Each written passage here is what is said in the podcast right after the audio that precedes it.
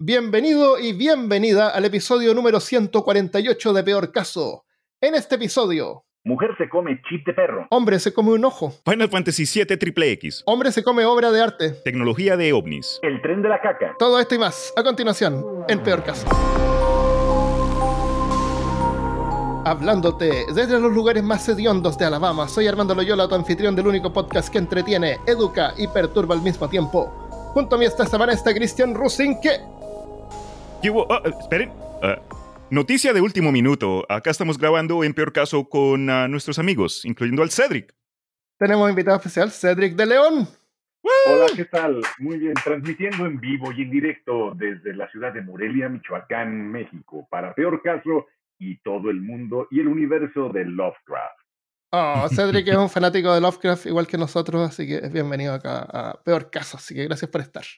Eh, en este episodio, tal como lo hicimos la vez anterior sobre noticias, eh, vamos a comentar varias noticias extrañas, perturbadoras y, y a lo mejor algunas nos, vamos, nos van a hacer reír y otras nos van a hacer pensar un poco, tal vez, espero.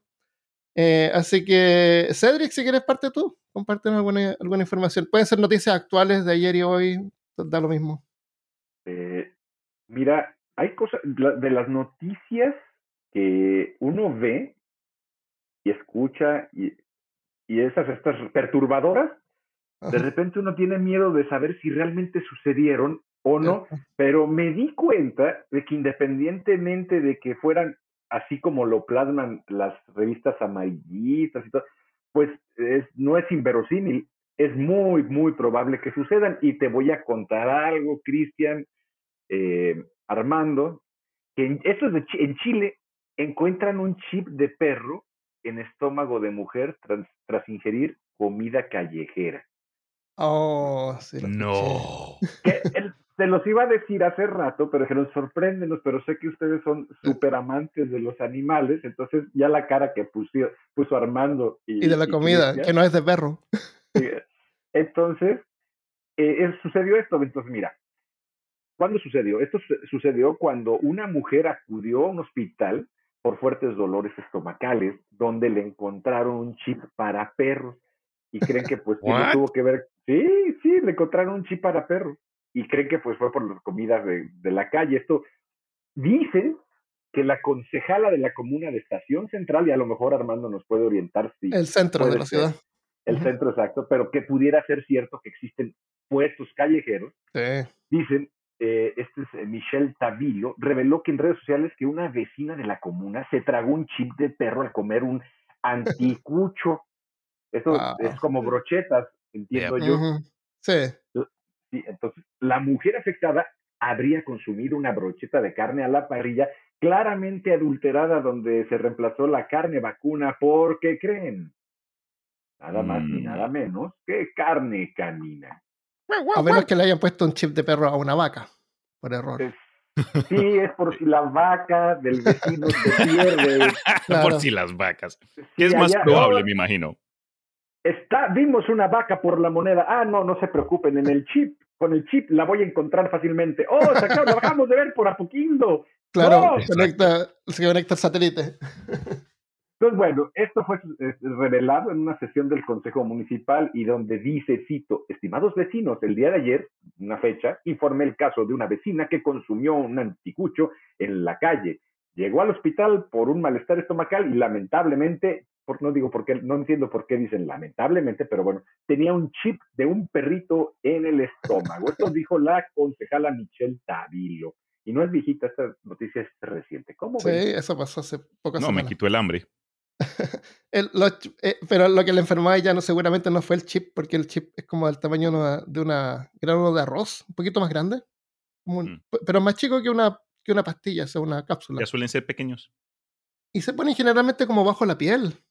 No van así como metidos en el músculo. La carne que comemos en el músculo. Entre más lo pienso, peor. Bueno, pero mira, en el peor de los casos te pueden rastrear ahora. No el te vas a perder. No te vas a perder. Hasta que no pases de largo. Se pierde, se pierde la señora y ¿Dónde estará la señora? Ay, busquen por Firulais en la página web para buscar perros. Ahí la van a encontrar. Claro. No, pero imagínate, eso no es todo. De repente, sí, encontrémosla, busquémosla, vamos por ella. Y empiezan a ver que el arrocito ese le va. oh, no, de repente está en Concepción. Oh, no, Valdivia. y la señora llega en Santiago y dice, ah, es que le jale al baño. Ah. Ah, quizás cuántas veces uno, uno ha comido carne de gato, perro o caballo. Yo sé que comido porque el charque lo hacen de caballo en Chile. Ah. Pero he escuchado noticias similares de gente que terminan arrestando vendedores de comida ambulantes y terminan que, ah, convenientemente cada vez que ellos tienen como que una venta ahí vendiendo chorrellanas, lo que sea, salchichas, siempre coincide con el hecho de que desaparecen los perros callejeros o desapareció alguien. Creo que hasta han, encontrado restos humanos en situaciones de este tipo. Seguro que sabe cuántas veces ha pasado. Yo quisiera comer, de los perros que tienen en la casa de, de mis tías, o sea, tienen una dieta mejor que la mía, entonces su carne ah. tiene una calidad superior a cualquier carne. Mm. Oh. Si no hay gente que come, que les da de comer mejores a los animales que lo que comen ellos mismos. Seguro. Ya, Cristian, ¿quieres compartir algo tú o voy yo? Eh, pues con tu permiso, yo encontré un total de cinco o seis noticias, pero empiezo con algo rápido y leve. Eh, para nosotros los amantes acá del anime y lo demás, eh, la obra de teatro del viaje de Chihiro ya puede disfrutarse en el Teatro Imperial de Tokio hasta finales de este mes. Es también conocida como teatro del viaje de Away. Exacto. Entonces, eh, entre los datos que encontré, el diseñador de marionetas de la adaptación de esta obra ha compartido a través de su página de Twitter las primeras imágenes de la obra de, teatro. Eh, por lo que podemos ver, el resultado termina siendo algo espectacular y se ha recreado al detalle cada personaje, cada escenario, cada vestuario. Y las fotos nos presentan como que algo interesante. Eh, por lo que pude ver adicionalmente, el director es conocido por su trabajo en otras producciones teatrales como Los Miserables o Destino de Caballero. Pero lo que me dio curiosidad de este tema es que cuando yo leí por primera vez este, esta historia es que mi reacción fue negativa. ¿Cómo van a poder como que traducir lo que fue esta obra tan visual, eh, el medio, en el que el medio de la animación definitivamente como que triunfó a algo un poco más realista, más, más grounded en la realidad. Pero después de, pensarlo, sí como que me, me, interesó más los conceptos, las maquetas que terminarían creando, como que la función ya más mecánica para volver estas imágenes, estos conceptos ya dibujados al mundo real. Entonces, e, esa parte como que, eh, ese challenge como, me llama mucho la atención. Pero ¿qué piensan ustedes? ¿Creen el desafío? Exacto. Eh, esa, esa, esa, película me encanta y tiene varias, tiene muchas escenas que, como tú dices, son solamente lo que está pasando en la escena, no, no hablan, no conversan. Sí. Entonces, sí, me imagino que es un desafío implementar eso como una obra de teatro. Creo que fue hasta la introducción mundial de lo que hoy conocemos como el estudio Ghibli al mundo del occidente, ¿no? Porque este ganó premios, fue reconocida por varias instituciones del séptimo arte y lo demás, y, creo, que, creo yo que después de ese punto ya se volvió un nombre ya más casero. Eh, estoy viendo imágenes y se ve espectacular porque los personajes de esa serie son algunos gigantes, otros tienen varios brazos y usaron eh, especies de... Eh, ¿Cómo se llama cuando los tiran cuerdas? Marionetas. Mm. ¿Se acuerdan que grabamos el episodio del imaginario más cerca a títeres y marionetas? Cierto. ¿Verdad? ¿Verdad?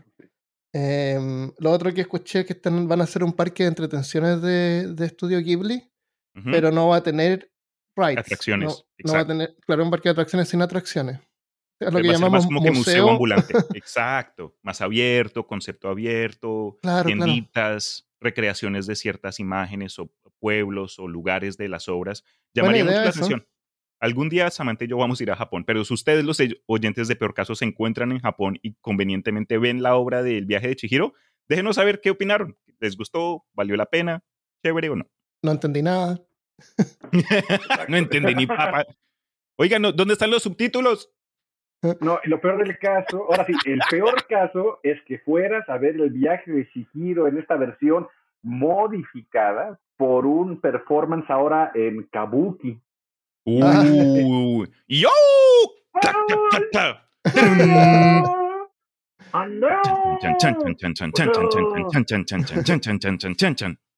Bueno, Eh, si alguien no lo ha visto, en inglés se llama Spirited Away o El viaje de Chihiro. Es súper buena. Ya, sigo yo con otra cosa. Eh, enero del 2009, hombre en Texas se saca un ojo y se lo come. ¿Por qué? Se, tratan de André Thomas, de 25 años, estaba en prisión en el corredor de la muerte, que parece como se traduce el, el Dead Row. Dead Row es cuando Ah, te van a, te van a Ejecutar. ejecutar y estás ahí a espera a que te ejecuten. te van a suicidar. Y se demoran años en eso. Tan difícil matar a alguien, parece. Uf, Se sacó el ojo izquierdo con las manos y se lo comió. Con las manos. manos. Esto pasó en No Sherman, Texas, al norte de Dallas. Eh, queda un poquito como media hora al norte de Dallas. Thomas fue condenado por matar a su esposa, una hijastra, o sea, la hija de su esposa de cuatro años, y a su propia hija Oh. de un año. Y después de Ah. matarlas, le sacó el corazón. Como si fuera un Mortal Kombat o algo así. Kalima. Claro, Kalima. Se los dio a Kalima. Fatality. Su- supuestamente hizo esto para poder demostrar que está mentalmente enfermo, lo que lo liberaría de ser ejecutado, porque en Estados Unidos no se puede ejecutar gente que sea demente. Pero eso tampoco significa necesariamente que no van a la cárcel, se quedan así como en instituciones, y igual la pasan mal Y depende Eh, del estado. también. Tomás estaba en el corredor de la muerte desde marzo del 2005, pero no tenía fecha de ejecución. Hay 373 presos en el corredor de la muerte en Texas, dice el Centro de Información sobre la Pena de Muerte en sede en Washington. Thomas todavía no ha sido ejecutado hasta el día de hoy y no hay, no hay confirmación de que, hayan, de que lo hayan encontrado mentalmente discapacitado lo suficiente como para poder eva- evadir eso. No me, eh, a mí no me gusta que la gente piense que uno está loco porque se saca un ojo y se lo come. ¿De qué piensan ustedes? Pues que necesita sacarse los dos al menos. ¿Cierto? Mínimo. Bueno, eh, Thomas, luego de sacarse el ojo izquierdo, quedó completamente ciego porque ya se había sacado el otro ojo años antes. ¿What? ¡Ay, Dios, Armando! Eso es trampa. Y esto, y esto, eh, eh, esto me, me recuerda a lo que dijo Cedric al principio, que dice, uno escucha noticias y no sabe si es cierto o no. Pero en este caso, yo escuché esto y cuando me puse a investigar más, vi que era peor aún, que ya se había sacado No, el otro ojo. pendejo. Sí, y ahí, bueno, ahí pueden ver fotos de él ahí con, con los ojos, sin ojo. O sin ojos, mejor dicho. No, Entonces, no, no. Todo, todo esto decanta en una pregunta. ¿Qué sabor tiene un ojo? Y eso yo creo que fue lo peor que he buscado, una de las top 10 de lo peor que he buscado ¡Ay, en Google, ¿por qué, Armando? haciendo peor caso. El Hay una sabor sopa rusa llamada uka que incluye la cabeza completa de un pez, incluyendo los ojos. Es común que en algunas partes se coman la cabeza del pez, incluyendo los ojos, incluso los ojos. En. España los chefs a veces agregan ojos de pez a las sopas para darles una textura como de gel y un sabor más profundo. Cedric se está indicando a sí mismo, parece que ha comido cabeza de pescado con ojo o ojo. No, ojo. Ojo de pez. No, no, no, ojo de vaca. Oh. Cuéntanos, ¿por qué? Es común. En México hay algo que se llama la cabeza, o buscas cabeza. eh, normalmente se hacen tacos de cabeza, es lo que uno encuentra, y es común en todo, bueno, al menos en donde unos y gran tacos de este parte- porte. No, no, no, no, no son tacos. Sí, gigantescos. No, no, espera, claro. Lo que sé es que se cocina la cabeza de, de la red, los ojos, la lengua, el paladar, el cachete, la nariz, trompa, todo lo que pueda ser útil, ¿sí? Todo, Ujú. oreja, se cocina, se prepara, y entre ellos son el ojo. Y sabe delicioso, por supuesto no es crudo, o sea, nunca he Ah, claro, cocinado, crudo, sí, course. muy cocinado, y son costosos, es, es una cosa deliciosa y son costosas. Son dos por vaca solamente. Exacto, son dos por vaca y la lengua aún. Entonces, del orden de dos dólares, en lugares bien preparados, un solo taco. ¿sí? Mm, Ya. O sea, y son ok. deliciosos. A mí me encantan, me fascinan. Oh, He comido, no, comeré no creo que y seguiré eso. comiendo. Cuando vengan a, a, a, Morelia, los voy a invitar. Es más, no les voy a decir que están comiendo. Ah, no voy a comer nada. Voy a llevar eh, Vas a perder sándwich. peso, Armando. Voy a hacer mis propios sándwiches en la mañana. Y, hay una taquería que dice Tacos Thomas from Texas. Ah. Uh. Oye, eh, pero mm, cuando cocinan esto, después sacan la carne y hacen como una mezcla con todas las carnes que sacaron. Mm, lo separan porque como cada parte tiene un precio diferente, precisamente por la Ah, cantidad. sí. Ahora salió la... ¡Ay! llegó una vaca cíclopechín, tendrá que ser más caro, ni modo. En, ah, en Chile hay una cosa que se llama arrollado guaso, que es un arrollado que son varias carnes que están unidas como una especie de gelatina. que mm. espero que no sea de ojo. Eh, entonces, eso ayuda a que se conforme el, como un tubo que después lo corten en rodajas. Entonces, te lo pueden servir así cocinado o en sándwich. Y es súper rico. Y son partes así como extras, me imagino, pero tienen buen sabor. Pero no es como un ojo en un plato. Ok, el, el, asunto es de que no, lo, no ves el ojo, o sea, no te lo ponen el ojo ahí. Claro, lo claro. hacen, lo pican, son, son, cosas así, lo pican, lo preparan y es una consistencia gelatinosa, sí, por supuesto. Eh, ah, yo pensé que te traían el plato y era como que con los ojos ahí en, en el plato, el taco es la sonrisa. Un, un smiley face. no. Eh, seguramente habrá, pero no. Eh, no, yo creo que no he comido. Los globos oculares dice que tienen una textura pegajosa. Cuando muerdes un globo ocular de pescado, primero sentirás su suave sabor a grasa estallar en tu boca, dice un artículo de la página itthelight.com. Entonces puedes sentir un poco de crujido cuando llegas al centro del ojo del pez. Básicamente la capa exterior de los ojos de pescado es suave, mientras el interior es sólido y crujiente. El sabor se describe como umami, que no es salado, mm. pero es como sabor a carne. ¡Umami! Muchos amantes de los ojos de pez también recomiendan que mantengan los ojos en tu boca lo más posible, porque es la mejor forma de disfrutar realmente la riqueza de sus sabores. Hay como hámster con ojos en las mejillas. Entonces, comerse un ojo humano debe ser similar, solo que un poco más grande. Eh, en Quora, que es una página donde no se preguntas, eh, un usuario lo compara con un ojo de oveja. Dice, cuando cada uno estalla en tu boca como un tomate cherry, que son esos tomatitos de ensalada. El sabor interior es carnoso, como sabor a carne de cerdo, suave y fresco. La córnea tiene un poco de crujido similar al cartílago. Otro, otro usuario dice, no sé realmente, pero comí los de oveja. Sabe algo como si estuvieras comiendo una vela con sabor a carne. Vela. Mm, eso esa es la textura que le dio la, impresión. Pero, ¿sí saben cuál es el sabor umami? O sea, ¿poderlo comparar?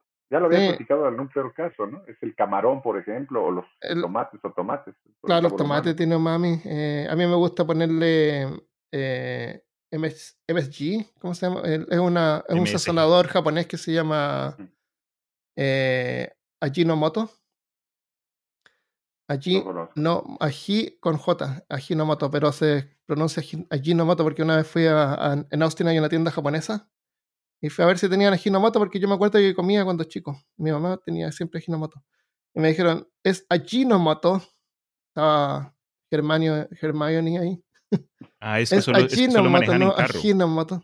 Sí, y, compré dos bolsas de Ajinomoto que es MSG, que es como una cosa que le ponen a veces en los restaurantes. Claro, allí no hay motos. Es súper rico ah, el sabor umami, me encanta a mí, en la sopa. Lo que sí he comido es lengua y yo, yo sé que pues uno, uno entre cuando crece, ya pues el paladar ya se expande, uno puede saborear cosas que de pronto cuando era joven poco. Pero la lengua es una de esas cosas que sí me sorprendió el hecho que me gustó tanto. El estómago también. Tiene una textura distinta, pero ojo, todavía no, no, no, no sé si estoy listo para eso. Y cerebro también. Mi mamá me da Uy, cerebro no, frito. no, es, no comencemos. No. Sí. apanado, cerebro apanado. Es como una hamburguesa con forma de cerebro porque eso es cerebro. Sí. Es, común también aquí comer eso. Pensaba que con eso iba a ser más inteligente cuando creciera. Pero también me da aguatita, así que ahí me creció la aguatita también. eh, Cedric, ¿tienes alguna otra noticia? Sí, pero me dio hambre. Oh. de tanto. Se tanta comida que. Pero bueno, hay, hay, eh, yo me identifiqué con esta noticia que les voy a contar porque soy una persona que aprecia increíblemente el silencio y este cura italiano está todo lo opuesto, miren. Un cura italiano es multado con dos mil euros por tocar demasiado las campanas. La Agencia Regional para la Protección Medioambiental de Toscana, ARPAT, obligó al párroco de la iglesia de Santa María Corveciano, esa es eh, provincia de Florencia, don Leonardo Guerri, a tocar menos las campanas y le impuso una multa de dos mil euros, comunicó el diario, el diario Corriere Fiorentino. Y dice lo siguiente, fíjense. El párroco, el párroco no tuvo que interrumpir las campanadas. No solo eso, ¿sí? Más de 200 al día, desde las 8 de la mañana hasta las 9 de la noche, el muy ¿Por qué? Sino también tendrá que pagar una multa de dos mil euros, qué bueno, y fue poquito, pero bueno, que le fue notificada por ARPA, esta agencia, porque las mediciones acústicas revelaron una un notable exceso de decibelios en el uso de las campanas y no era para llamar a fines litúrgicos. Esto se le informó al diario. Durante cuatro años, cuatro años, ¿sí? las familias que viven en la zona pidieron al párroco reiteradamente que redujera el repique, amenazando con denunciarlo por alteración del orden público. Desde ahora, don Leonardo podrá tocar las campanas solo para llamar a los fieles a la misa y hacer el saludo a María, eso sí, a las seis de la tarde. Y ahora sí dice lo siguiente, aquí abro paréntesis y cito a alguien de los que está, de, los entrevistados. Voy a traducirlo porque en italiano pues, no, les no lo van a entender mucho, ¿verdad? Pero tengo que traducirlo. Por fin podemos reanudar con más tranquilidad nuestras actividades en el interior de las viviendas. Queda el malestar del domingo, que debería ser dedicado al descanso, pero las primeras campanadas comienzan a las 8 y continúan toda la mañana. ¡Ay, qué horrible! Según precisó Corriere Fiorentino, los conflictos por las campanadas entre los, entre los párrocos y habitantes locales ocurren regularmente, o sea, esto es común en la Toscana. Anteriormente, los técnicos de la ARPAT, esta asociación, esta organización, obligaron a reducir el repique a los párrocos, párrocos de, la de la localidad de Barberino, de Mugello y de la abadía de San Bartolomé en Ripoli. O sea, ya no van a poder tocar y van a pagar una lana. Wow. plata. Esa es la noticia que tenía. Buena, buena, me gustó. Uy, no, pero tanta, tanto toqueteo de campana. Uy, Dios. Todo el mundo termina con jaquecas.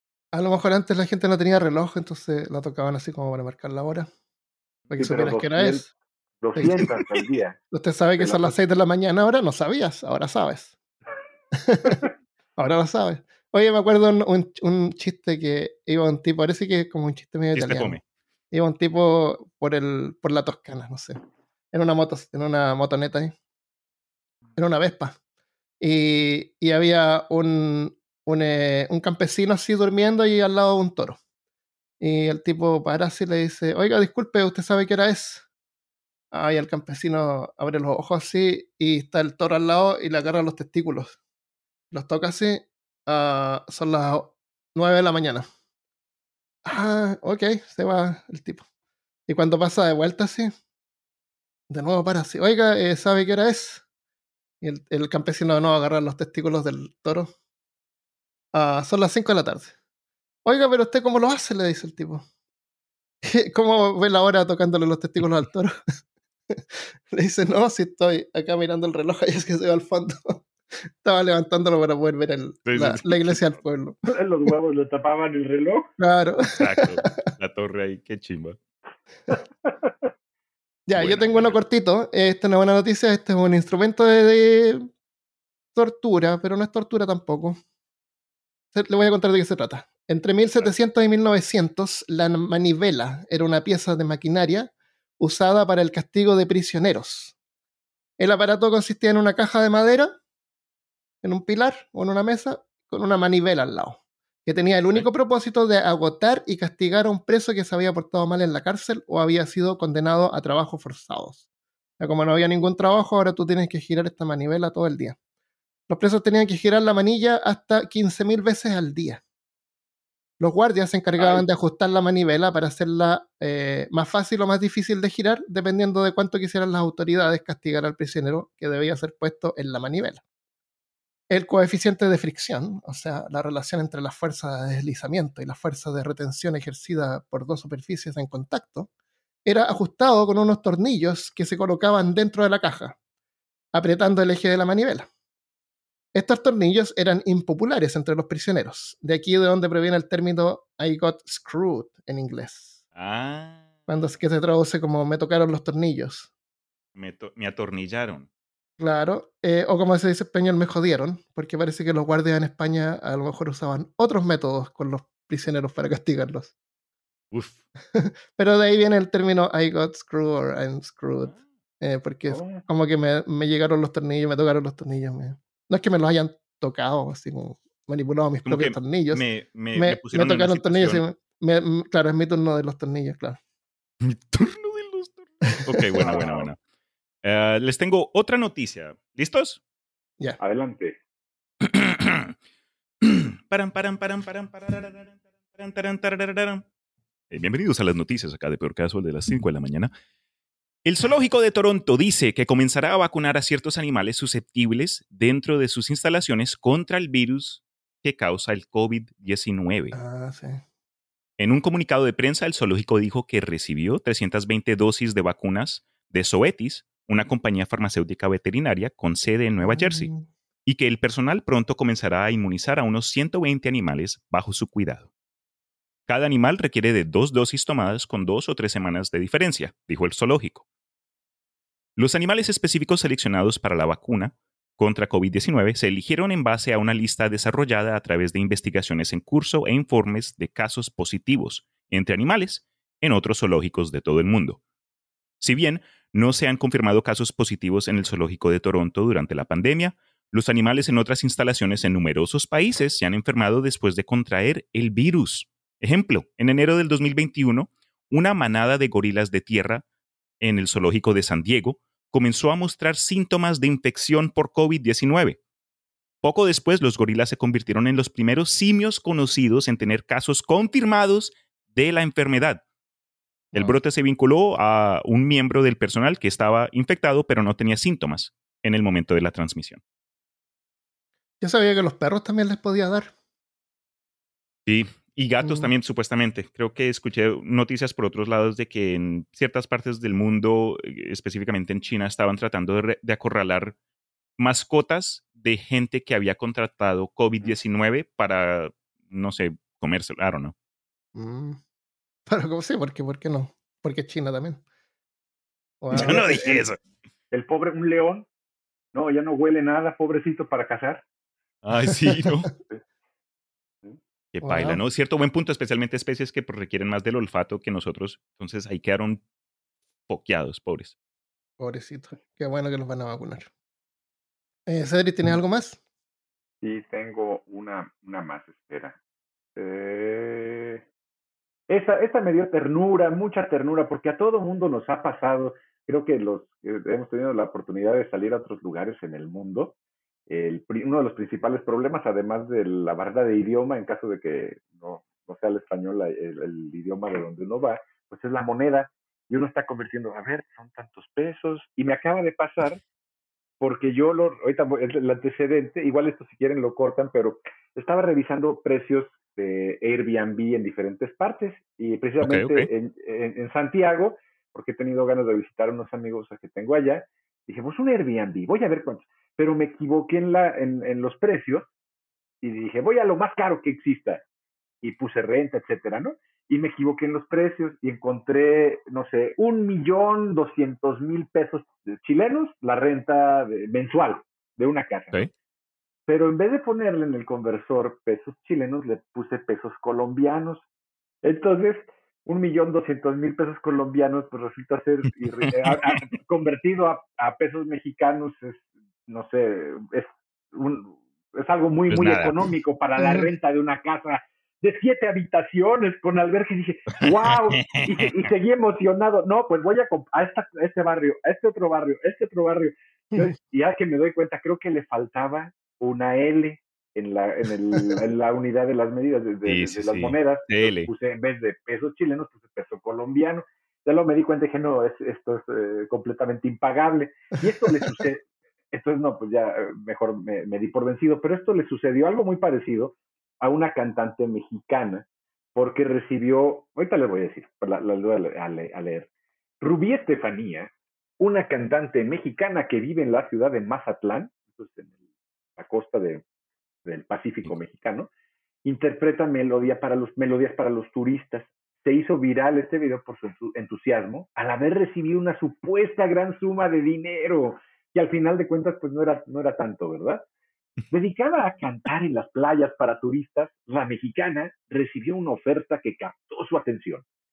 Desde una de las mesas le entregaron cuatro mil pesos por su labor. Omito la moneda. Estaban estaba tan emocionada, dice ella, que yo seguí cantando. Aclaró que si bien no sabía, sabía que los billetes que había recibido no, no, no valían lo mismo que el peso mexicano, pues imaginó pues que era una suma de dinero pues atractiva, ¿no? Pero bueno, el asunto es que lo que recibió fue cuatro mil pesos colombianos. No. Ella creía, ella creía que le habían dado pues del orden de, del orden de más menos, o sea, porque ella es consciente en su cabeza de que pues hay tipos de cambios, pero nunca tanto. Entonces hizo en su cabeza cálculos diciendo que si más o menos cuatro mil pesos mexicanos son 198 dólares, esto en Colombia son 750 mil pesos, pues entonces eh, dijo que era emocionada y siguió cantando. Pero bueno, efectivamente ella recibió cuatro mil pesos colombianos. Entonces recibió un dólar de propina. En definitiva, lo que hubiese sido un día de buenas ganancias para la joven terminó siendo poco provechoso, pues su confusión impidió que siguiera cantando a otras personas. Habrá sido como un turista colombiano que le pasó un billete de cuatro mil pesos y ella lo miró. Qué loco. Que falta de respeto. Ahí, no, el, el valor no, no, es lo que me moleste, pero si tú estás de viaje y terminas ofreciendo propina en una moneda que ni corresponde al país, es como que, ok, te voy a pagar algo, pero te, depende de ti que vayas y, y lo intercambies. Es como que propina con, con tarea. Claro. y también, dos dólares. Es como ¿En dólares? No, bueno, eran equivalentes como a dos dólares. Un, dólar, y algo. a uno. ¿Quién da una propina de un dólar? Sí, porque con cuatro. Eh, ¿Cuánto dijiste? ¿Cuatro mil pesos? Ajá, no, es un. Cuatro mil pesos colombianos son un dólar seis, dice. No, una cerveza, de pronto. Tal vez. Una caja de cigarrillos. No, demasiado. Oye, con un dólar yo me compré esos Halls en Colombia. Uy, ya hablamos de Halls, ¿no? Sí. ¿Las Halls negras? Sí, las Halls negras. un dólar o cuatro mil pesos colombianos. Las menticas. sí, y no tuve que cantar. ya, está bueno. Eh, pobrecita, o sea, me imagino, o sea, eh, mira, no, para una, a ver, el contexto es el siguiente. No es raro que se les dé propina a las personas que pasan. Yo, eh, el contexto es esto, para muchas personas a lo mejor resultará muy ofensivo, pero realmente para nosotros en México no es que sea ofensivo, sino es curioso que la muchacha se hizo ilusiones, porque esta es una propina común que la gente que va haciendo, ¿cómo se llaman? Performance callejero, pues recibe eso y menos, incluso la mitad toma una moneda de 10 pesos mexicanos, medio dólar, es, es normal, o sea, común. De hecho, es una propina relativamente decente, o sea, un dólar para alguien que anda en la calle haciendo pues, performance. Malabares o algo. Malabares, o sea, no está mal. El asunto es de que ella se emocionó muchísimo porque creyó que se había ganado la lotería, ¿no? Ah. Vamos a buscar ese video después. Eh, Cristian, sigue tú o digo yo algo. Ok, yo tengo unas más. Uh, tengo una medio larga, pero creo que es interesante. Pero bueno, a continuación. Resumido. Está bien, sí, llevamos 30 minutos. Tenemos que acompañar a la gente durante toda la semana. Entonces.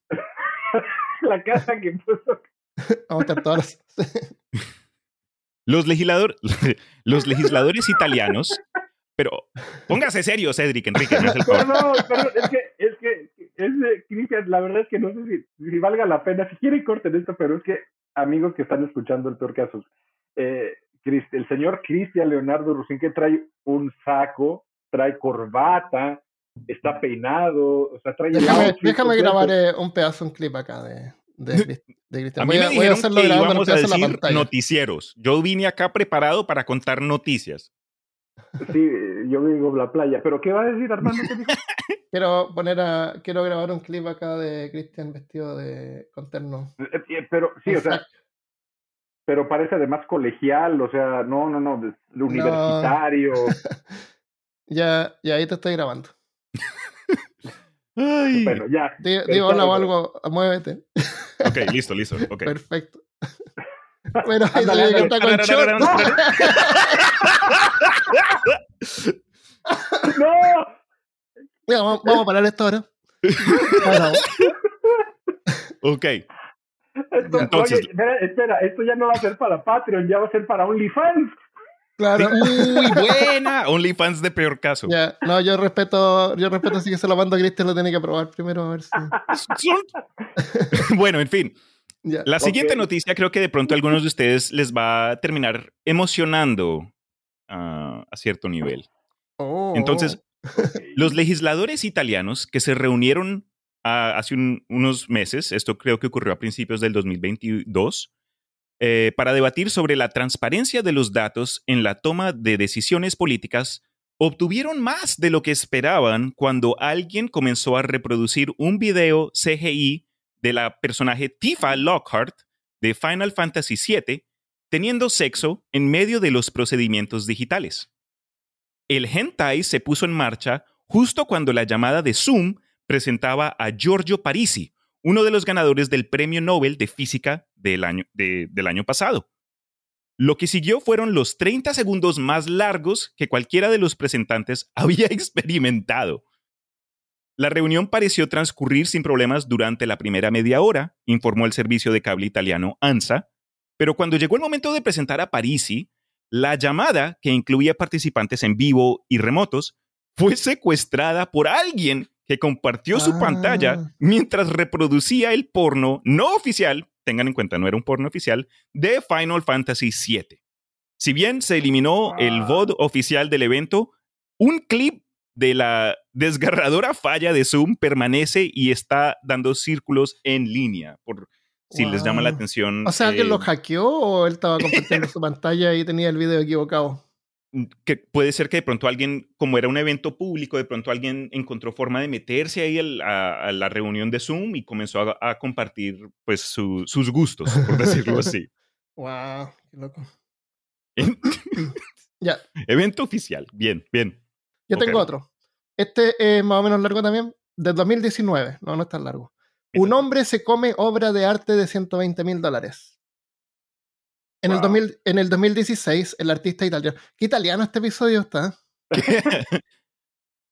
el, artista italiano. es italiano y japonés, las comunidades más perturbadoras del mundo. Aparentemente. Eh, Mauricio Castellán, o sí, Catelán, produjo una escultura de un retrete o inodoro de oro de 18 quilates completamente funcional. No sé si se habrán acordado haber visto una foto de mm. un retrete de oro. Ese fue, Mauricio Castellán. Instalado en el Museo eh, Guggenheim en Nueva York durante la era de Trump, Guggenheim, durante la era de Trump implicaba la desigualdad entre los ricos y los pobres. Catalán lo llama arte del 1% para el 99%, haciendo alusión a Bernie Sanders, que siempre dice. ¿Qué es lo que dice Bernie Sanders? Eh, el 1% tiene la riqueza del 99%, una cosa así. El inodoro de oro, simbolizando los excesos de la riqueza, estuvo disponible para que todos lo usaran en la privacidad de uno de los baños de género neutro del museo. Más de 100.000 personas hicieron cola por la oportunidad de comulgar con el arte y la naturaleza al mismo tiempo. Tremendo. En el 2019, el mismo artista, este no fue la obra de arte que alguien se comió. ¡Ay, por favor! Eso te iba a preguntar. no, ni nada de lo que había adentro tampoco. En el 2019, el mismo artista, Mauricio Catelán, produjo otra obra de arte. Esta es una banana o plátano pegado en una pared con cinta adhesiva. ¿Te acuerdan haber visto esa imagen? Sí, También un plátano pegado con una cinta de duct tape. la pieza se llama Comediante y busca expresar lo absurdo y lo efímero. Cualquiera puede pegar una banana en la pared con cinta adhesiva y de hecho cuando esto apareció en Imgur y en todas partes de las redes sociales la gente se puso a bromear, a pegar un montón de cosas en la pared, una chala, lo que sea. Sí, una chancla, whatever. Claro. Esta obra de arte también fue expuesta en el museo, eh, ¿cómo se escucha? ¿Cómo se? Guggenheim. Guggenheim, de, de Nueva York. Pero pronto el mundo del arte tembló cuando David Datuna, otro artista que estaba en la misma galería, se comió la banana pegada en la pared, evaluada en 120 mil dólares. Cuando Datuna fue entrevistado, admitió que se la habría comido antes, pero no tenía hambre. ¿Quién dice que los artistas no tienen sentido del humor? la obra de arte había sido en realidad donada por un coleccionista que supuestamente realmente había comprado la obra a Catalán por 120 mil dólares. El coleccionista, sin embargo, no recibió una banana y un pedazo de cinta adhesiva, sino que un certificado de autenticidad que le otorgaba el derecho a recrear el trabajo con instrucciones detalladas de cómo hacerlo. Por ejemplo, estipulaba que la banana mm. debía ser pegada exactamente a 175 centímetros del suelo y que debía ser reemplazada cada 10 días. Cualquiera puede recrear esta obra y muchos lo hicieron compartiendo memes con variedad de objetos pegados en la pared de forma irónica. Recuerden que esta es una expresión de la ironía y la efemeridad. Porque la gente encuentra absurdo que una banana pegada en la pared pueda costar 120 mil dólares. ¿Qué creen ustedes? ¿Por, qué esta banana que creó Catalán vale 120 mil dólares, pero mi banana que yo pego no vale lo mismo? O, o, tal vez sí. estoy perdiendo el tiempo aquí. eso es interesantísimo. Seguro la banana que pegues tú no va a valer 125 mil dólares, pero va a valer más que la que yo pegue. ¿Sí? Mm, ok. A lo mejor, y va a valer más, un poco, o no sé. ¿Por qué? Porque a final de cuentas lo que la gente está comprando es un objeto la representación más bien de, de, algo. ¿Que es arte? No tengo idea. Parece, para mí eso es una, una toma de pelo. ¿sí? Mm. Espérate, tú dices que tiene que ver con la, con, por ejemplo, porque yo tengo así 100 seguidores y tú tienes 50. Por la influencia de la persona. ¿Cómo sabes? ¿Cómo sabes? Me estás te dije que no contaras eso en el aire, por favor. No, te dije que no contaras eso. Y no tengo 50, tengo 20. No. Doble dígito. Sí, o sea, es, más deseable algo que hace, eh, llama la atención Armando Loyola que algo que hace eh, tipo mexicano Cedric, eh, hasta el momento. Ya, pero ¿qué pasa, Cedric? Si en vez de ser una banana, tú produces una obra de arte que.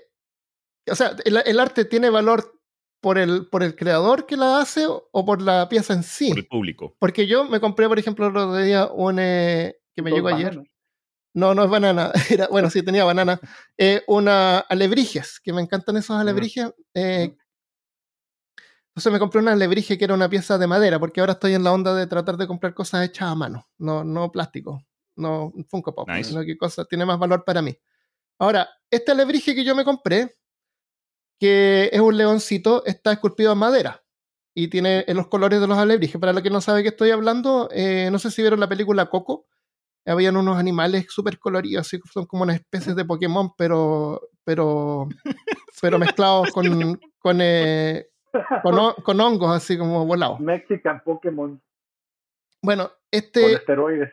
Entonces eso es lo alebrije, ¿no es cierto? Una figura de un animal que puede ser de fantasía, que está pintado con unos colores bien neones, así como bien neones brillantes. Neones y locos. Ya, pero los alebrijes fueron obra de un artista mexicano que vivía en Ciudad de México y él era un cartonero, hacía figuras de cartón y las pintaba. Y eso es una alebrije. Entonces tú ahora tú puedes comprar, claro, de papel maché. Ahora tú puedes comprar alebrijes hechos de madera o de, de cerámica, qué sé yo, y un montón de gente los hace. ¿Son alebrijes? Porque no son del artista que los inventó. Ah, ya veo lo que te ¿Me refieres. Lo que... Ya, ya, ya. Pero igual para mí tiene valor porque es precioso, está bien pintado. E, evoca una. Yo lo veo y digo, ya, si esto es un alebrije, porque vi en eBay y hay un montón de alebrijes ahí para, para comprar, pero hay muchos que tienen colores que son como medio oscuros. O no, no tienen el estilo, el estilo que tiene el alebrije de, del artista, que no, no tengo el nombre a la, mano. Pedro Linares. Pedro Linares, sí, que murió, creo, en el 90. Descanse en paz. Entonces es hermoso el trabajo que él hizo y un alebrije de él seguramente cuesta muchos miles de dólares. Claro. Pero alebrijes son alebrijes ahora. O sea, él puso eso en la, en el, en la, en la cultura nuestra. Y ahora eh, tú puedes hacer un alebrije, producirlo y si es bonito, alguien lo va, lo va, a encontrar por el valor que tiene el objeto que tú creaste. No importa que lo hagas tú, lo haga yo. Si tú pintas mejor que yo, eh, por ejemplo, si Christopher hace un alebrije, seguramente va a costar más porque él le gusta pintar. Porque y, un impresora. un, diente, un diente de alebrije es un tema para explorar de manera más detallada, porque sí, eso, eh, eh, pero a final de cuentas el alebrije, como todo, se creó y se incrustó en una cultura y ahora el alebrije no es única y exclusivamente lo que creó el señor Linares, un cartonero. Ahora ya es como las piñatas, es decir, ah, si no es la piñata que la inventó don, don Francisco Piñata, que es Pedro, Pedro Francisco Piñata, de la gran familia Piñata, claro. De la, o sea, no sé, de Piñata. No hay piñata, ¿no? Sí, entonces, y hay piñatas, que, o sea, bueno, es otro rollo. Sí. Pero la parte de, de los plátanos, el, eh, esto entra en, la, eh, en, las obras de arte, que, que, hay un canal de un tipo que se llama Antonio García Villagrán, que se llama, uh, no me acuerdo cómo se llama el canal, pero impuso un término que se llama amparte. El amparte, según él, grosso modo, es algo que es uh, arte guanabí. Te quiero vender cosas y si no las entiendes y no crees lo que yo te estoy diciendo, eres un imbécil. O sea, lo que ah. hace Yoko Ono, estos performances mm. de que dice que ella es cantante, eso, dice García Villarán, es un amparte, porque te están tomando el pelo. Y lo que sucede es que como construyes una elite de pseudointelectualoides que dice que eso es bueno, tú eres un imbécil si no estás ahí, pero realmente es como el traje nuevo del emperador. Oh, Exacto, iba a decir. A mí me da risa. El, eh, Yoko Ono tiene una obra que donde ella se pone como a gritar. Y mezclaron eso con una canción de Pink Floyd. De, es muy, muy chistosa. Eh, sí. Entonces, el, esto, para seguirles contando, ah, sí, sí, sí. este se llama arte conceptual. ¿ya? Lawrence Weiner, es un artista conceptual de la década de los 60, creía que una idea por sí misma podía ser una obra de arte. En 1968 desafió las ideas tradicionales sobre la naturaleza del arte con su obra Declaración de Intenciones. Él como artista lo que hacía era, ponte tú una muralla con unos textos, y ese era su arte. En el, entonces eh, consistía de tres textos, de tres frases. El artista puede construir la pieza. La pieza puede ser fabricada. La pieza no necesita ser construida. Esa es su obra. O sea, la identidad de una obra de arte no se encuentra en su manifestación física, sino que en la idea del artista. y esa idea puede, pero no tiene que tomar una forma material. Por eso es que esa, esa banana, como una expresión de la obra que ideó el artista, tiene un valor pero no la banana que yo voy a hacer porque yo no soy artista. ¿No es el mismo tipo que vendió una escultura invisible?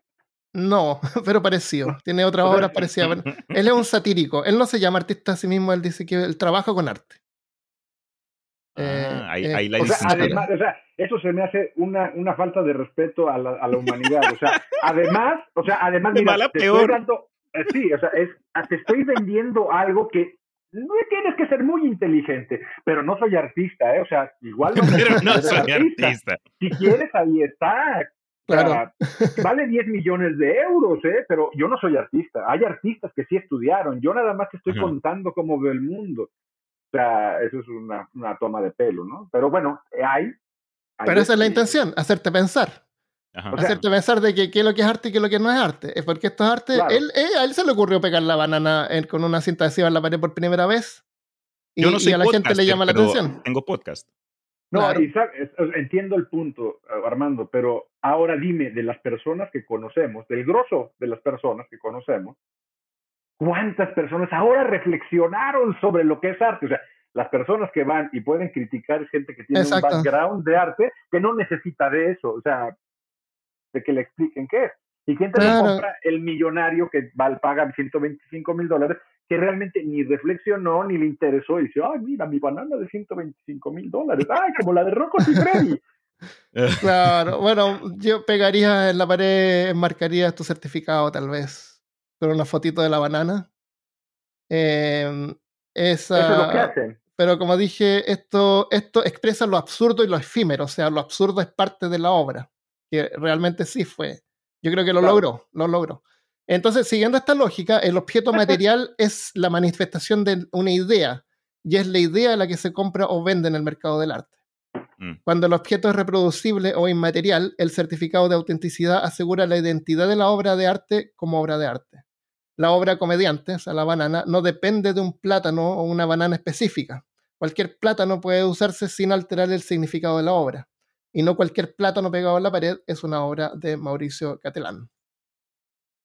Ahora, igual esto lo podemos remover si quieres, pero... No, no, no, yo no, edito nada ahora. Ah, ya, ya, se va a dormir la gente, pero el asunto es, ahora te fijas que tiene un montón de instrucciones para tratar de justificar esto cuando, o sea, obras de arte que conocemos hoy en día de los, tradicionales, te han necesitado explicar la quinta sinfonía de Beethoven. La oyes, la disfrutas y no entiendes tal vez nada de música. Bueno, ahí está, pues, Cedric, la quinta sinfonía. ¿Qué es lo que es? Es un texto, es un, es un libro con una escritura en tinta. Esa es la sinfonía, ¿no? no necesitó ser que te explicaran y que te dieran una guía y te dieran un certificado para decir que eso es arte. Pero que lo que es, el, el, es, la guía de cómo reproducir la música. ¿Me entiendes? El asunto es de que tampoco la música realmente existe como tal si te pones a reflexionar. Sigo eh, siguiendo la misma idea. Así, así mismo es como yo veo los libros, por ejemplo. El, el, libro no es un libro que son las 200 hojas con el texto, con la tinta dentro es la idea del libro y puede ser reproducido en un texto que yo tengo que decodificar con los ojos o escuchar con los oídos si lo escucho en audiolibro. O como comenté en el otro episodio, eh, el tipo ese que se ponía el cable del, del en la lengua para escuchar el, el código Morse directamente.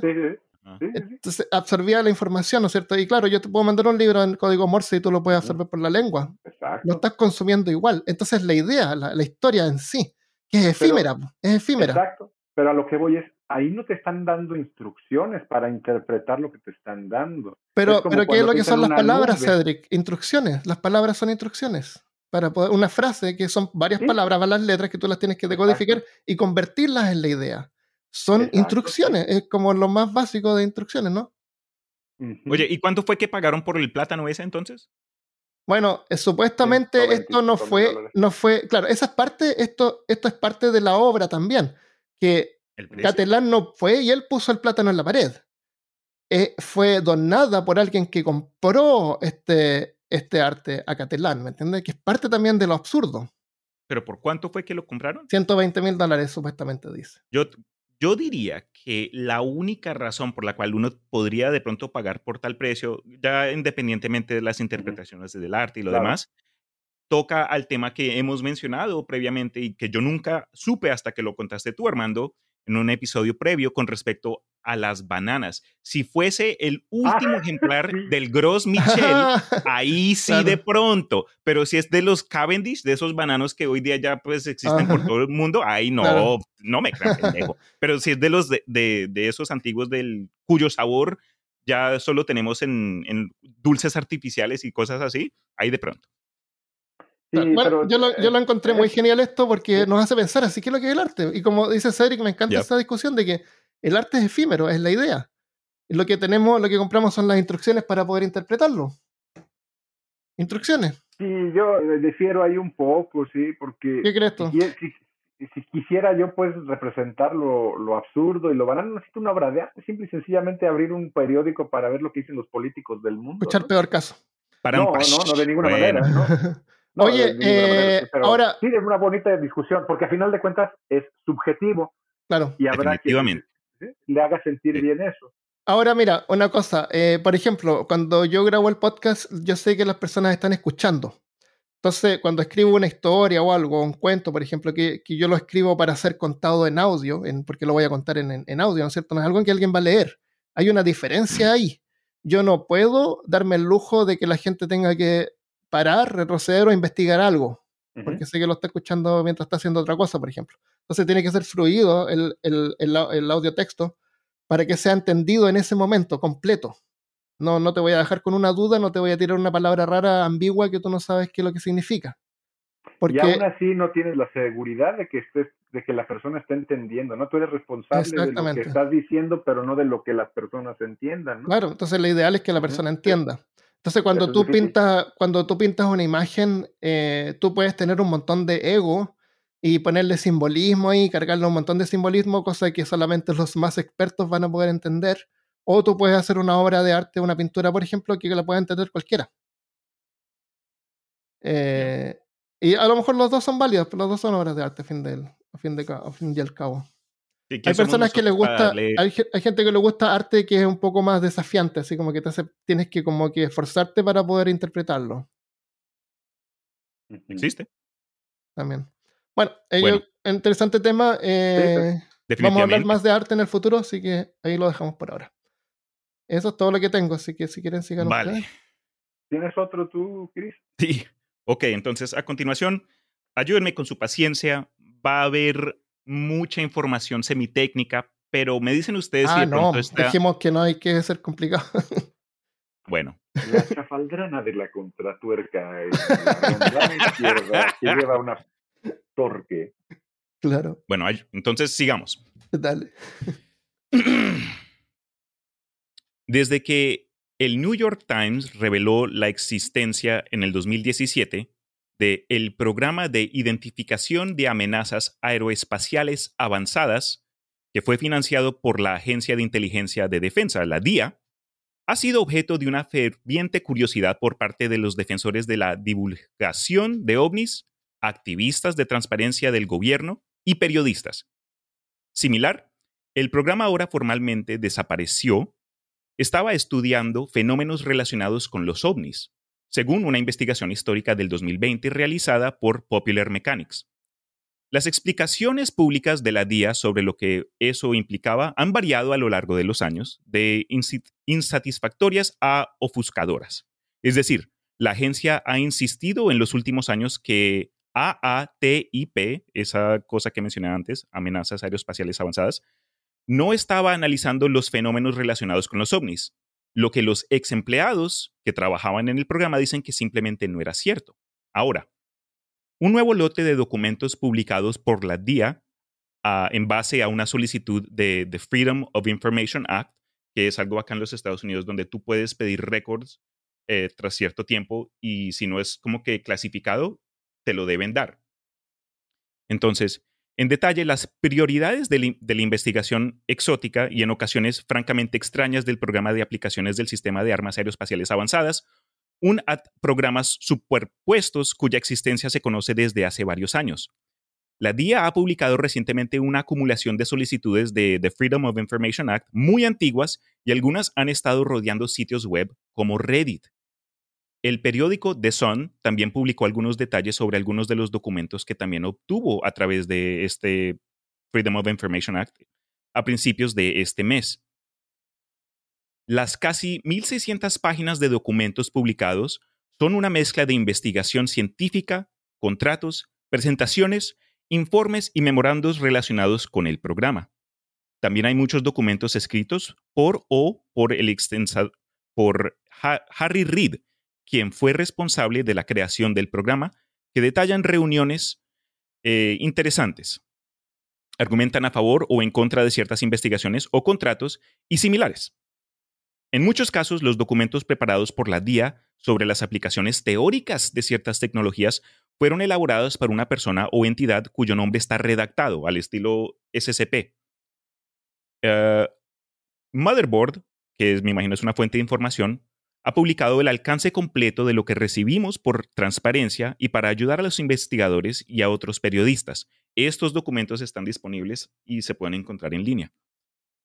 Ah, los documentos dejan en claro que se centró en estudiar las capacidades militares y de defensa de una variedad de tecnologías especulativas exóticas, que incluyen encubrimiento de la invisibilidad, agujeros de gusano, es decir, wormholes o teletransportación, puertas estelares, energía negativa, antigravedad, comunicaciones de ondas gravitacionales de la alta frecuencia y obviamente nunca llegó a cabo la propuesta de eh, perforar un agujero a través de la Luna usando explosiones nucleares.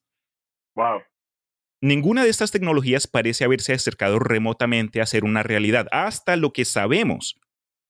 Los documentos incluidos son eh, fascinantes por dos razones. La primera es que la investigación es, bueno, extraña en sí, y la otra es que eh, no estaban haciendo gran parte de estas investigaciones de forma interna.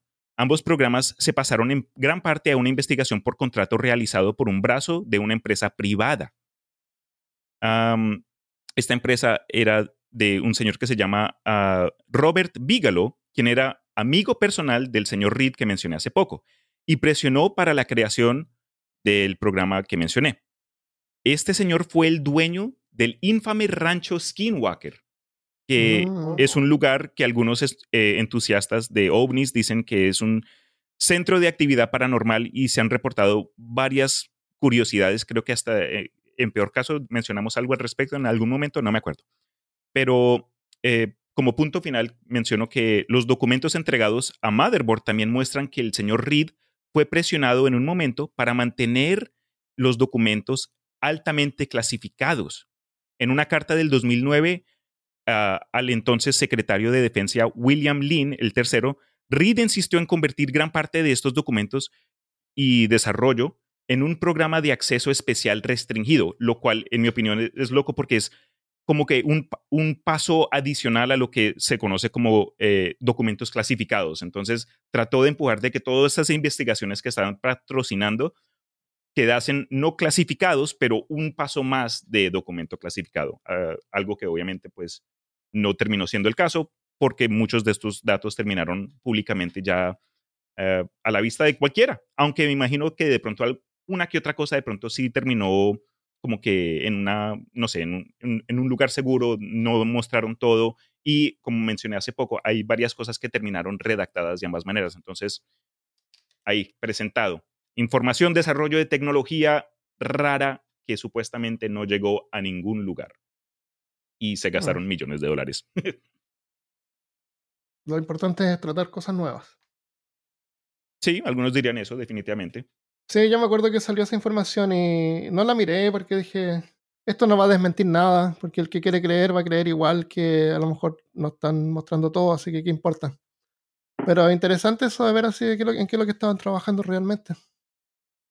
El, ah, el Skinwalker, con una explosión nuclear, Dios mío. Skinwalker lo mencionamos en el episodio 123, pero no le di cuerda a la parte paranormal del rancho, sino que a la leyenda Navajo. Mm, Pero podríamos hablar más sobre el rancho en alguna oportunidad, tal vez. Necesitamos otro episodio de Omni o cosas así. De teorías conspiracionales. Debe sacar uno de como todas las especies de alienígenas conocidas por la señora que vive en el rincón de esta calle. Ellos se comunican conmigo, hablan conmigo en los sueños.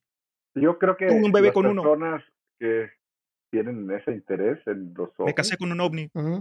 Realmente lo que quieren es regresar a su casa, ¿no? ¿Cómo regresar a su casa? Sí, o sea, ah, sí lo vi, como que tiene un anhelo de volver a casa. Realmente la tierra no es su lugar. Ah, ah ok, ok, claro. ¿Eh? Ah, no, se, no se hallan acá. Está bueno. Podrían ir, o sea, está bien. Si quieren. No pasa nada. Ese ¿quieres terminar tú? A ver, sí tengo uno, pero es un el poco... cherry. dale, dale nomás. es que me da me da retortijón, es un poco un tema escatológico y no desde el punto de vista griego, Dale, explica, ¿verdad? Explícalo, bueno, lo que es escatología. Eh, uy, no, con ese nombre entonces mejor ni cómo.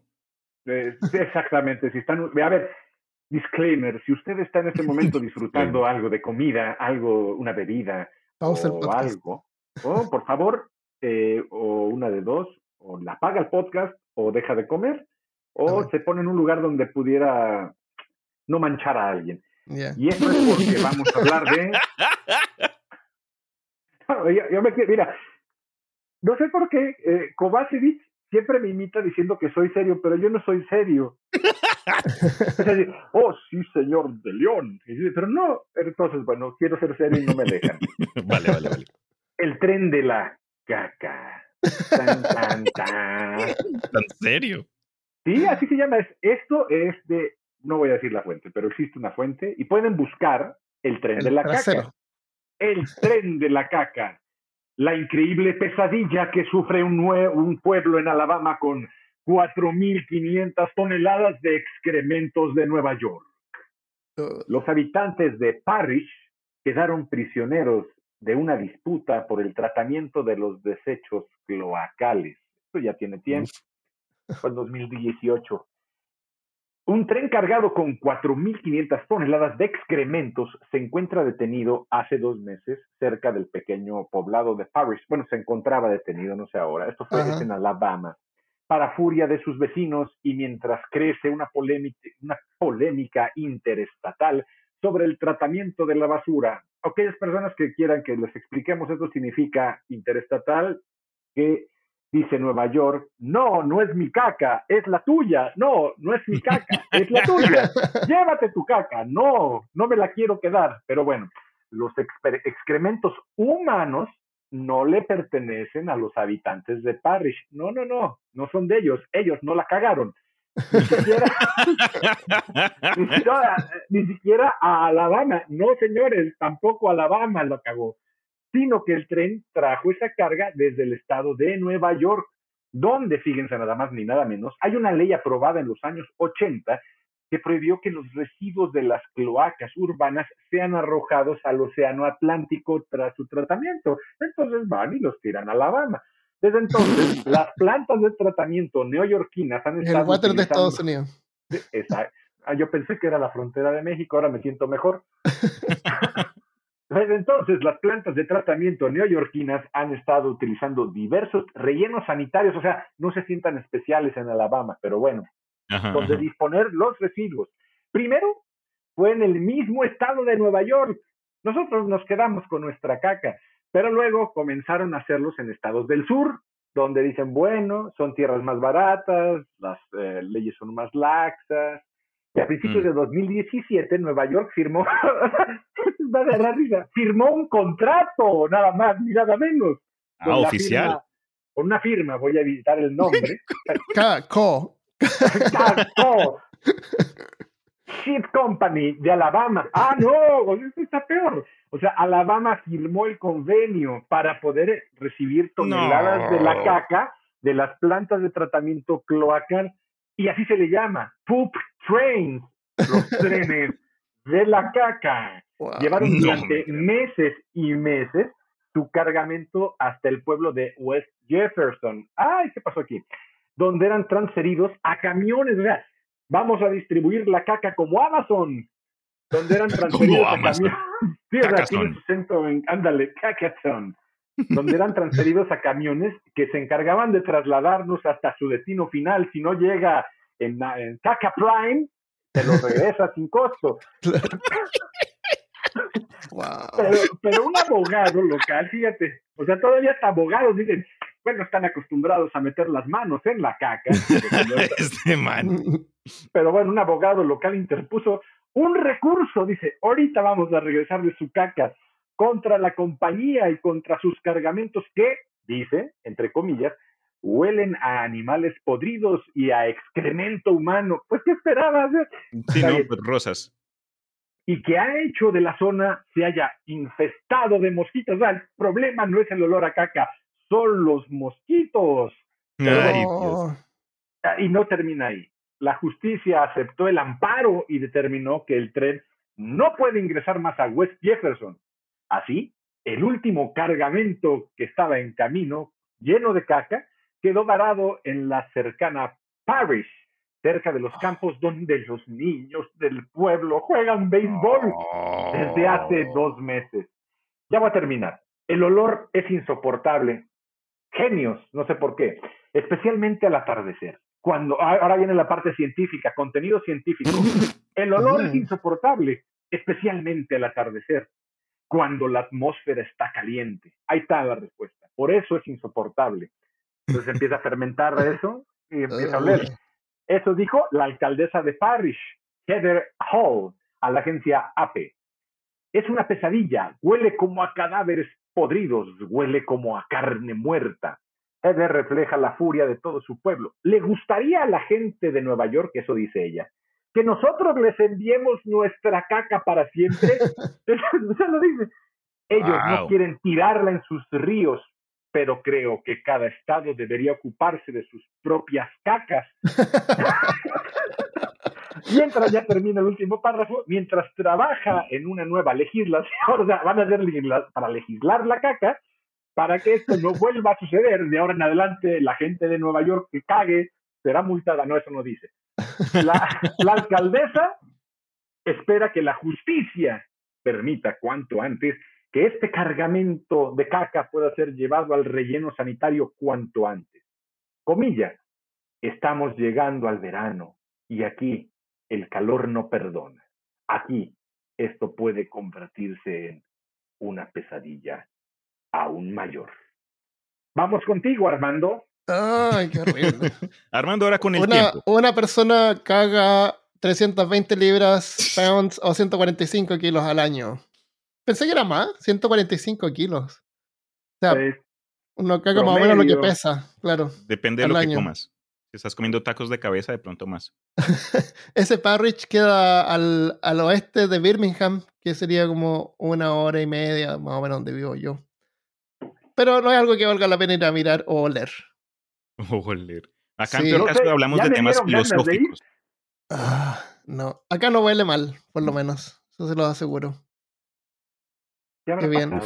Eh, ¿Habrá alguna vez en el futuro, crees tú, alguna especie de tecnología que tú comes, lo que tú consumes, es el 100% de lo que tú necesitas?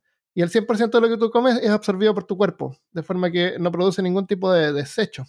No. Necesitaríamos otro tipo de cuerpo. No, no seríamos seres humanos como los reconocemos, porque para poder extraer el 100% de la nutrición de lo que comemos necesitaríamos un sistema totalmente distinto y la comida tendría que ser totalmente distinta igual. Ya, bueno, hay algo que yo pueda comer que pueda teñir en, la caca de colores, por ejemplo, para hacerlo un poco más... Creo que todos hemos comido mucho cuando éramos niños. ¿Jugo de betabel? Y ver cómo termina. Eso, está bien. Jugo de betabel, haces pipí naranja y caca roja. Eso. ya, oye, excelente la noticia, me encantó todo, me gustó mucho. Eh, quiero hablar más sobre caca y arte con Cedric. Acá les tengo una noticia adicional. Ah, tiene otra más. Ok, un bonus. Ya, dale. Bonus track. Y con eso cerramos. Noticias de último momento, noticias de último momento. Ah, entonces tengo dos. estamos contigo. Entonces, tema interesante. El doctor Alistair McTaggart es un experto en genética de los hongos en la Universidad de Queensland. ¿En dónde? En Queensland. Australia. Eh, recientemente se encontraba analizando muestras de suelo tomados de los parques naturales de Kakadu, conveniente con lo que acabamos de discutir, y del Parque Nacional Litchfield, cuando aisló varias secuencias de ADN que no corresponden con ninguna especie conocida de hongos de la familia Psilocibe, quienes pueden producir de manera natural un potente compuesto alucinógeno llamado psilocibina. La búsqueda de esta nueva especie ya forma parte de los objetivos para McTaggart, que se encuentra precisamente tratando de estudiar la distribución de las setas alucinógenas a través del mundo. Aunque se conocen cerca de 200 especies de hongos de la familia Psilocibe, se desconoce de dónde son originarios. Se sabe, por ejemplo, que suelen crecer especialmente bien cerca de explotaciones ganaderas porque medran en el estiércol de la vaca. Sin embargo, no se sabe cómo han logrado expandirse a través del mundo. Entonces, vea pues, para los amantes de los hongos, ahí hay una nueva, si la encuentran, le avisan al doctor McTaggart. Un tema y asociado al tema de, hongos alucinógenos, algo que me que escuché en mi juventud acá en Austin es que en ciertos casos habían quienes iban a granjas donde hay mucho ganado y si les presentaban, si venían bien vestidos, al estilo, al estilo como yo ahorita mismo, y se presentaban al, granjero y le decían, mire, yo soy parte de un grupo de estudiantes de la Universidad de Texas, estamos haciendo una investigación analizando el contenido de, azufre en, el césped y queremos su permiso para recolectar eh, el popo de vaca, los excrementos, ah, para hacer nuestros análisis. Si les dan permiso, y reciben permiso, pueden ir y sacar cuantos hongos quieran. Entonces era como que el loophole, en lugar de ir a tratar de encontrar algún dealer que les vendiera psilocibina, era forma como que de encontrarlo tú mismo. No estoy dando recomendaciones. esto, no es del estiércol de, la, de, los, de los afacas. sí, porque la psilocibina una, común se encuentra en, en ah, cow patties. Ya, se termina como comiendo caca. Pero todo sea por eh, alucinar un poco, ¿no? Sí, todo sea por eh, llegar a nirvana. Claro. Ya, excelente, excelente. Ah, ah, ah perdón. Oh, sí, sí. Oh, noticia de último minuto, chicos y chicas. Acá aparece que, y perdón por terminar ahí en una baja, pero termina siendo cierto que el evento de E3 del 2022 ha sido cancelado. Entonces, si ustedes habían estado tratando de mantenerse al día con noticias para juegos o cosas que van a salir en el futuro, baila con un garete que conmigo nadie se mete. Sí, pero lo curioso es que nadie, nadie le importó. Nadie le importó, nadie se dio cuenta, a nadie le echó falta. Y E3 es Entertainment, Electronic Entertainment Exposition, que es donde las compañías de videojuegos pueden presentar sus proyectos. Pero ahora resulta que todas las empresas grandes hacen sus propios eventos todo el tiempo. Entonces no necesitan. Ya, ya un montón de empresas estaban no yendo a estos eventos. Por ejemplo, Blizzard ya no estaba yendo a esos eventos. Microsoft, PlayStation, porque ellos hacen sus propios eventos. Entonces, ¿qué es lo que queda? Un montón de indies. Eh, y no vale la pena hacerlo. Entonces, no la hicieron, no, la cancelaron. Parece que ya la habían cancelado una vez por COVID, pero después la cancelaron definitivamente. Ah, eh, de todas maneras, y con Internet también ahora es mucho más, porque esto existía antes de Internet, parece. Sí. Es antiguo. Entonces ahora con Internet también es mucho más fácil que tú puedas estar al tanto de, de los juegos y cuándo van a salir. Y a lo mejor un día sale este juego que se llama Hightail, que estoy esperando Creo que es un, décadas. un golpe más duro para quienes de pronto les gusten esa clase de eventos sociales en persona, porque en sí, yo nunca he ido a ninguno de ellos, pero imagínense ustedes un Comic Con, algo así donde tú puedas ir a distintas no sé, un centro de entretenimiento y, en cada sección hay un desarrollador ah, distinto y puedes jugar juegos nuevos. puedes hacer networking también. Ah, pero lo que dices es muy cierto, porque incluso este viernes pasado yo estuve atento a una noticia de la compañía de Dungeons and Dragons, de Wizards of the Coast, que ah, tuvieron su primer evento en vivo en toda su historia, donde anunciaron un par de cosas nuevas que van a entrar este año y a principios Están trabajando con Hasbro. Y entonces fue para mí algo entretenido, especialmente dado el último episodio que publiqué en el imaginario más cerca de Calabozos y Dragones. Pero Esa, esas fueron todas las noticias que traje yo. ¿Tienen ustedes algo más? No. Está del 90% de descuento. Ah, esto es un gol, pero bueno. De, en la PlayStation Store, el Metro Redux. Me costó un dólar con 90 centavos. Uh. Ah, ese metro todavía no lo pruebo, pero le tengo tantas ganas. Yo jugué el Metro Exodus, lo terminé las ¿Te gustó? El, Two Coronels y el de Sam Story y la historia original. Y no lo volvería a jugar porque los tiempos de carga son en el PlayStation 4 muy, muy ah, largos, muy largos, sin sufrir, o sea, y en modo normal te matan, te matan, te matan, y es, te matan, en dos segundos tarda un minuto en cargar, te matan, dos segundos, un ah, minuto en cargar.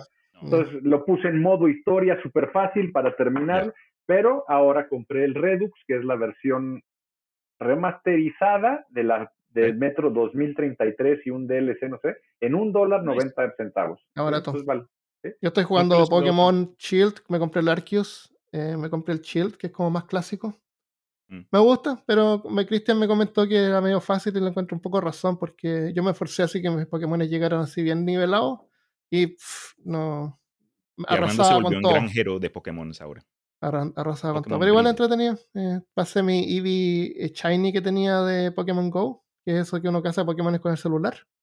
Lo pasé al juego, así que ahí lo estoy, me estoy amigando con él para que evolucione de noche a Umbreon. Shiny, Shiny. es un Umbreon Shiny, sí. Y es un Umbreon ultra Shiny que tengo. O sea, un Eevee por ahora. Yo de videojuegos últimamente poco, la verdad, porque en serio, este mes lo he tenido teteado, entonces no he podido ni respirar a ciertos momentos. Pero ahí, tengo algo, ahí tengo colección. Lo que sí estoy tratando de hacer es evitar hacer esas precompras porque es una, ah, eso es tirar plata a, la, basura, honestamente. Estás pagando por algo que no se ha terminado, estás, estás pagando por la promesa de algo. y con el récord que, tienen muchas de esas compañías, no vale la pena. Entonces, mejor. Esperar a que salga, a ver qué tal, qué tal es y después esperar a que salga algún parche. Exacto. Eh, revisen eh, como que reviews de gente que lo haya comprado. Si ustedes, los oyentes, están emocionados de que, no sé, salga fucking. The Last of Us 3 o Pokémon eh, Cielo y Tierra, sea lo que sea. No no se, no se dejen llevar por, por los pelos y esperen pero, a que salga pero Pokémon, y de pronto ahí. Pokémon, si es que sale un Pokémon y por la precompra me dan una cuestión extra, yo eso lo compraría. Porque es Pokémon. es que también, así, es que te enganchan con promesas de como que. Me ah, engancharon como, un, pez ahí. No me importa. pero con Pokémon. Bueno. me regaló, eh, Cristian me regaló el Last of Us 2, lo tengo descargado y no lo he podido jugar hace dos años, un año, ¿cuándo fue? Hace como cinco, bro. Ah, no, acaba de cumplir yo 15 años entonces. Tienes que, tienes que jugarlo porque ese juego tiene hongos y los hongos empiezan a crecer y, le pueden crecer a la gente en la cabeza y no, ese jugó el primero, el primero. Hasta tuvimos conversación con la marca, fue súper chévere, pero para el 2, lo dije antes, lo digo de nuevo. Last of Us 1 es una historia acerca de familia encontrada, segundas oportunidades, un bonito, pues, eh, sentido entre eh, gente desconocida en una situación hecha mierda, pero el de Last of Us 2 es totalmente lo contrario. o sea, nosotros. Eso. Oye, a, propósito de eso, eh, hablamos también en, en Podmortem de. Eh, estoy tratando de ver qué juego. Creo que fue el episodio 4. Y eh, Podmortem es otro episodio que estoy haciendo. Tiene cinco episodios hasta ahora, pero son episodios con información bien rica. Eh, es, lo encuentran por Podmortem, una sola palabra, porque alguien me dijo que no lo podía encontrar. Es Pod, P-O-D, Mortem, una sola palabra, Podmortem, en, peor, en podmortem.com o en Spotify. Pueden poner Podmortem, Pod, P-O-D, lo van a encontrar. Sí, escúchenlo, a mí me gusta mucho con los pocos episodios. Sí, me gustó mucho. Porque me, es de las charlas que normalmente me gusta tener de manera coloquial. A diferencia de otros, bueno, esto es gol para los amigos. Saben que yo les digo mi apreciación personal. Hay otros podcasts que hablan de terror y de historias, pero te tratan de vender como que eso sucedió, que es la verdad, que así debe de ah. ser, que es paranormal, que es la historia del abuelito, del que he visto mucho y me entretiene, por supuesto, porque sé que no, pero esta charla como que es más este celebramos la fantasía exacto, exacto por celebrar la fantasía. entonces vale la pena no no es así de que voy a escuchar una historia que me va a poner los pelos de punta y con el rosario rezando no no. No, no, y con la virgen al lado. Con la virgen así. Y esto, esto abuelitas hace pensar no esto sí, hace pensar. pero bueno ya bueno mi mamá decía que no escuchara que no leyera Lovecraft porque ella creía que yo creía en esas cosas. Y yo le ah. contaba a los dioses no? Y no. Nada que ver.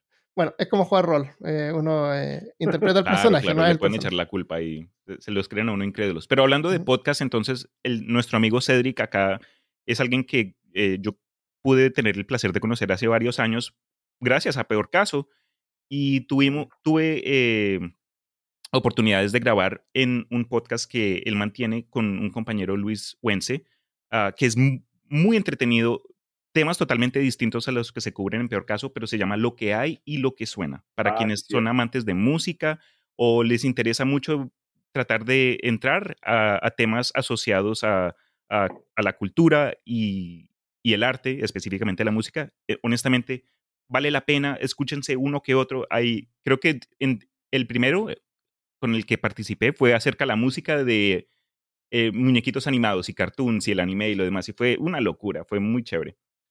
Ya, eso lo encuentran, sí, buscando lo que hay y lo que suena podcast. Sí, ahí lo encuentran en lo que hay. Pues es una, una perspectiva relajada de la música. Ahí este, pueden y, de hecho tenemos unos, no, no, hemos hecho la cuarta temporada porque nos tomamos vacaciones del año pasado para acá, pero pues hay más de 100 episodios, ¿no? De, diferente duración, normalmente ya son de media hora por ahí. Cristian sale, muchos de los episodios y pues estará invitado Armando porque tenemos algo en la nueva temporada, un nuevo formato para hablar ya de, temas eh, precisamente como los que estábamos tocando hace rato, del arte, eso, de, la música. Eso. Sí. Es rico tener otras personas con diferentes puntos de vista. Exacto. tienen, un episodio súper bueno acerca del varón rojo, que fue como que una figura de la, de, la historia de la ah, Guerra Mundial II. Ese quedó muy chévere. Ya, y, para terminar, eh, mencionamos el Imaginarium, ¿tiene algo nuevo ahí? Ah, pues sí, también como eh, punto extra, yo tengo un podcast en el que publico un episodio una vez al mes, el primer miércoles de cada mes. Aquí, pues la verdad, son temas de todo tipo, siempre y cuando involucren un sentido de ayudar a empujar la imaginación de las personas, eh, historia, cuentos, cultura popular. El episodio del mes de abril fue acerca de Calabozos y Dragones, en el cual entré a conversar con, eh, disculpa, con Chris Kovacevic y un amigo, el Don Chorrellana, que encontré por medio del canal Cutre. Y, e incluso Cedric ayudó con una historia bien narrada, algo creepy con respecto al pánico satánico. Pero si a ustedes les interesa el tema de juegos de rol o son alguien que, que han encontrado eh, Dungeons and Dragons alguna vez en su vida, pero nunca supieron qué pedo o qué, qué es, eh, denle, eh, una, oportunidad al episodio. Quedó largo, quedó como de dos horas. Pero ah, aparte de eso, estoy trabajando en un episodio para el mes que entra y ojalá, si ustedes son amantes de cuentos, les llame la atención, pero sí lo dejo, no quiero contar mucho al respecto. Qué bien. Ahora sí no se me va a olvidar, voy a dejar los links a cada uno de los podcasts en la descripción del episodio, así que tienen contenido para que los acompañemos toda la semana. lo que hay es jugo. Sí. Muchas gracias Cedric por estar acá, muchas gracias Cristian también. Eh, fue muy entretenido, me gustan este tipo de temas, este formato me gusta porque te da la oportunidad para conversar de diferentes cosas. mucho más eh, flexible. Bueno, y hasta entonces, nos vemos la próxima vez. Adiós. Aquí desde los centros de Peor Caso nos despedimos. Feliz día y buenas noches.